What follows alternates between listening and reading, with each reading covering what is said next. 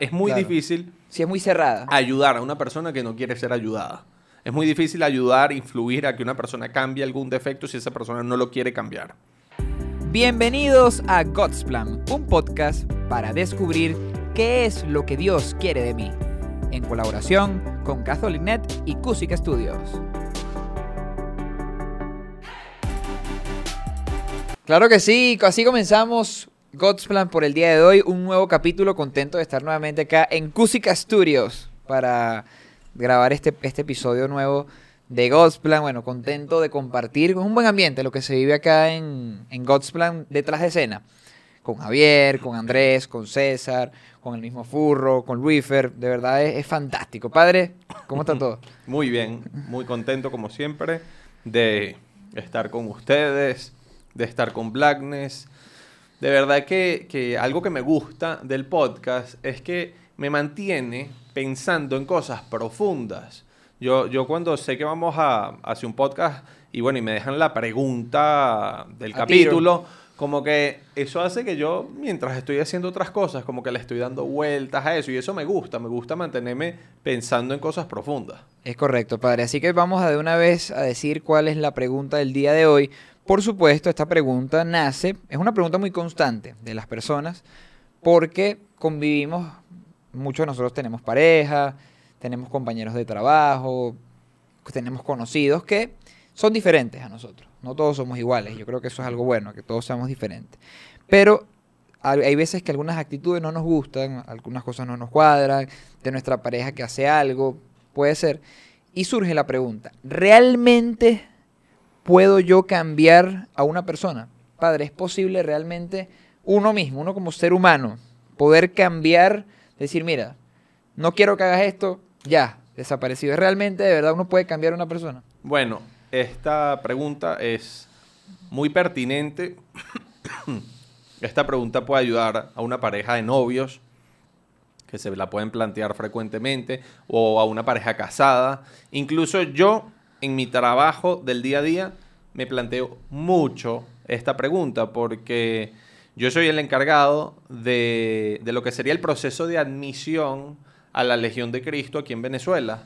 Y por eso hay jóvenes de distintas ciudades, de Maracaibo, de Mérida, de Valera, de Barquisimeto, de Caracas, que piensan que tal vez Dios quiere que ellos sean sacerdotes, les gustaría ser sacerdotes en, en la Legión de Cristo. Y yo soy el que les ayudo en ese proceso de discernimiento y también, bueno, ayudo a, tomar esa decisión para ver si entran o no. Y muchas veces veo jóvenes que tienen algún defecto y yo hay veces no sé si dentro de 15 años, cuando sean sacerdotes, ese defecto va a haber mejorado o empeorado. Y es muy difícil para mí saber realmente cómo va a evolucionar la persona. Si va a cambiar, si va a cambiar para bien, si va a cambiar para mal.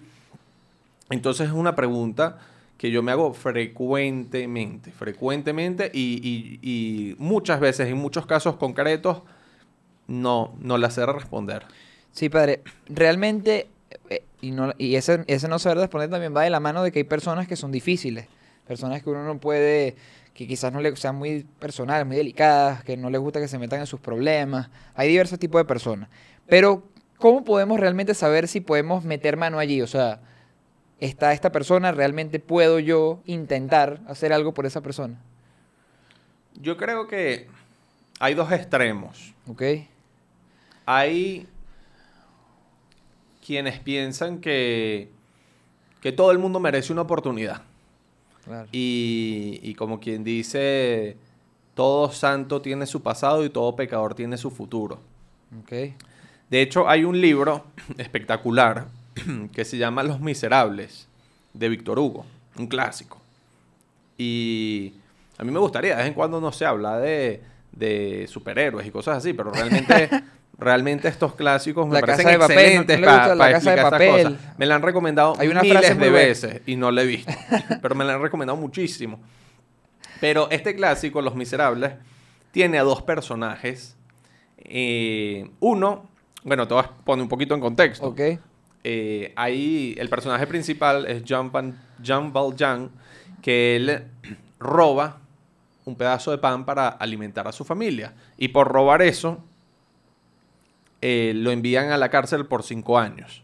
Uf. Como él se intenta escapar varias veces, la sentencia se va haciendo más larga y llega un momento donde por fin eh, sale de la cárcel y él eh, roba, o sea, la cárcel más bien lo corrompió porque le había robado un pedazo de pan para su familia que no tenía que comer y él va a la casa de un obispo y, que él, y él le roba a este obispo eh, como una vajilla de plata. Entonces la policía lo agarra, lo llevan donde el obispo y le dicen que él le había robado. Y el obispo dice, no, no, no, realmente él no me robó, yo le di eso para que lo limpiara. Entonces se va la policía y el obispo le dice, mira, yo quiero que tú cambies, comprométete a que vas a cambiar.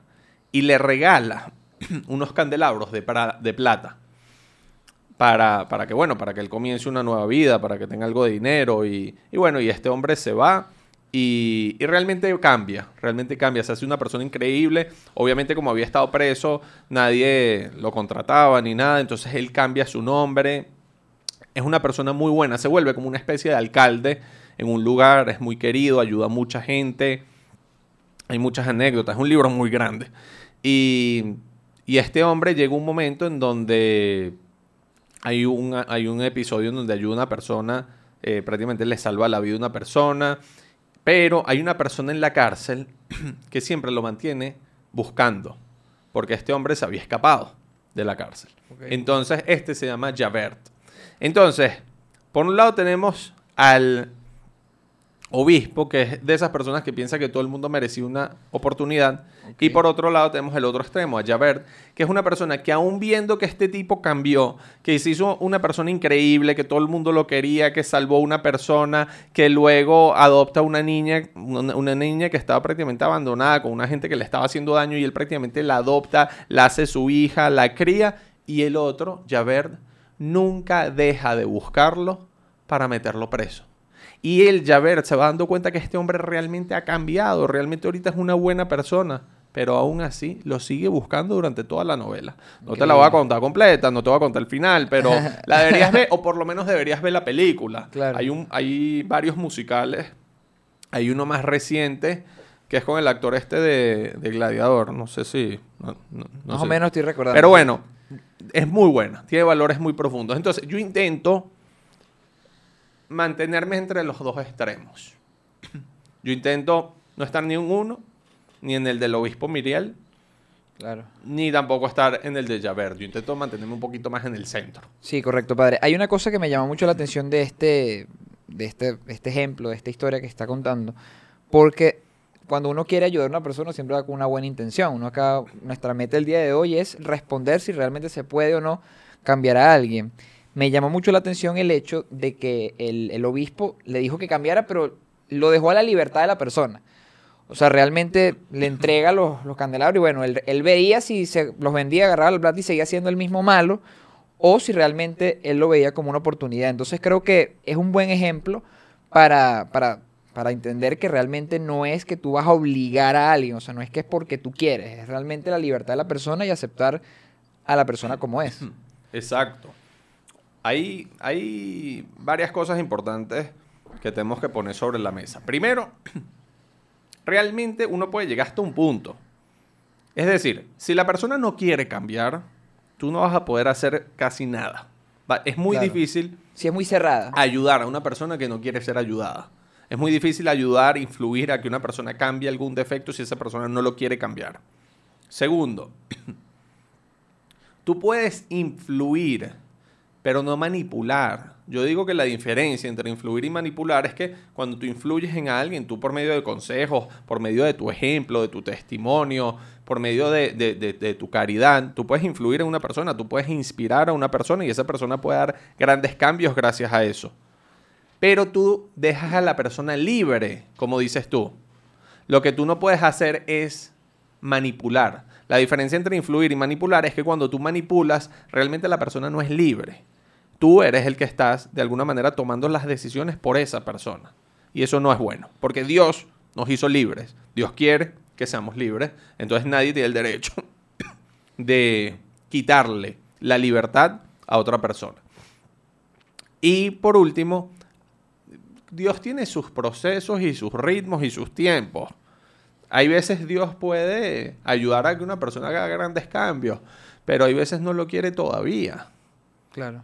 No sé si, si, si alguna vez has percibido eso. Sí, claro, yo creo que el tiempo de Dios también creo que hay que saberlo llevar, ¿no? Entender que realmente Dios permite algunas actitudes, algunas cosas en un momento determinado por algo, padre. Exacto, exacto.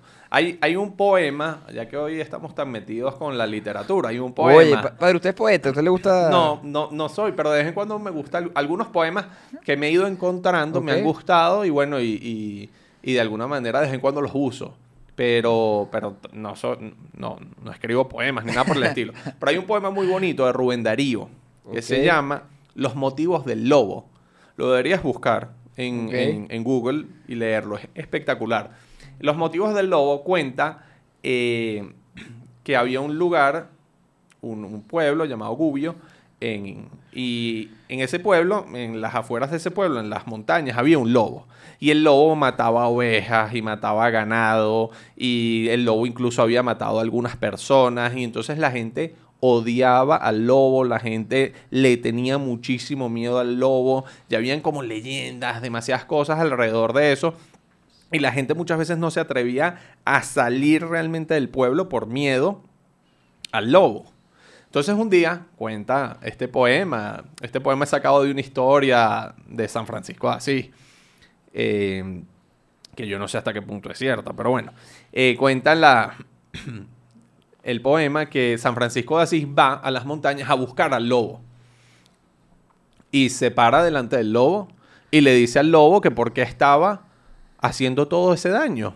Y el lobo le explica que, bueno, que realmente había sufrido muchísima hambre, que realmente en esa zona el invierno era muy duro y que por eso había necesitado alimentarse de esa forma. Padre San Francisco de Asís, me, me asusté, ¿vale? Porque bueno, me salió recientemente como patrono. Estoy un poco Ah. empapado con el tema de San Francisco de Asís, ¿no? Entonces, bueno, Bueno, ok. Para, para los que no conocen, patrono en el Reino Christi, cada año en Navidad, en esta época, le damos a cada miembro un santo para que lo imite, para que viva sus virtudes, para que aprenda de él. Bueno, entonces, eh, ¿qué te estaba diciendo? Ajá, entonces él va y se para delante del lobo y le dice, y, y entonces el lobo le explica que había pasado mucha hambre y entonces él le propone esto al lobo. Le dice, mira, acompáñame al pueblo y yo me comprometo y la gente del pueblo se compromete a que te vamos a dar comida todos los días. Pero tú vas a dejar de matar gente, de matar a las ovejas, de matar al ganado. Y el lobo accede. Para sorpresa de la gente, San Francisco llega con el lobo caminando al ladito, manso como un cordero. Y la gente impresionada, como que, wow, ¿qué habrá hecho San Francisco? Y entonces San Francisco le dice al pueblo que por favor se comprometa a darle de comer al lobo. Entonces el lobo todos los días iba a una casa distinta a pedir comida. Y bueno, y, y la gente le da comida, el lobo se la comía. Y el lobo estaba, o sea, jugaba con los niños. Realmente increíble el cambio. Incluso dice el poema que mientras San Francisco rezaba, el lobo le lamía las sandalias. O sea, manso, manso, manso. Parecía un, un perrito casero. claro. De repente San Francisco se tuvo que ausentar unos días. Ok. Cuando regresa, todo estaba como antes. La gente quejándose, que el lobo estaba haciendo cualquier cantidad de desastres, que había vuelto a las montañas, que había vuelto a matar ovejas, había vuelto a matar el ganado, había... Estaba haciendo... Acabó con todo, pues. Acabó con todo. Y entonces San Francisco se va a la montaña en busca del lobo. Y va y le reclama, pero ¿qué ha sucedido? ¿Qué pasó contigo? Porque él lo veía feliz antes. Y el lobo le dice, "San- eh, hermano Francisco, no te acerques. Epa. O sea, después de que le lamían las sandalias, imagínate. Claro, claro. Y Cortado, me imagino. también. básicamente el lobo le dice, mira, yo estaba feliz allá. Feliz. Me llevaba bien con todo el mundo. Iba, buscaba comida, jugaba. Estaba feliz. Pero de repente, cuando yo iba a las casas, yo vi la maldad que había. Vi como hermanos pelea- peleaban contra hermanos, esposos contra esposas. Vi, vi, vi mucha maldad. Y cuando tú te fuiste, personas del pueblo vinieron a paliarme, lo cayeron a palazos al lobo, me botaron y se rieron de mí. Y ahí salió la fiera de nuevo. Y volví a lo que yo antes hacía. Wow. San Francisco escuchó al lobo con detenimiento y luego se fue caminando por la montaña mientras decía, Padre nuestro, que estás en los cielos. Y rezaba esa oración.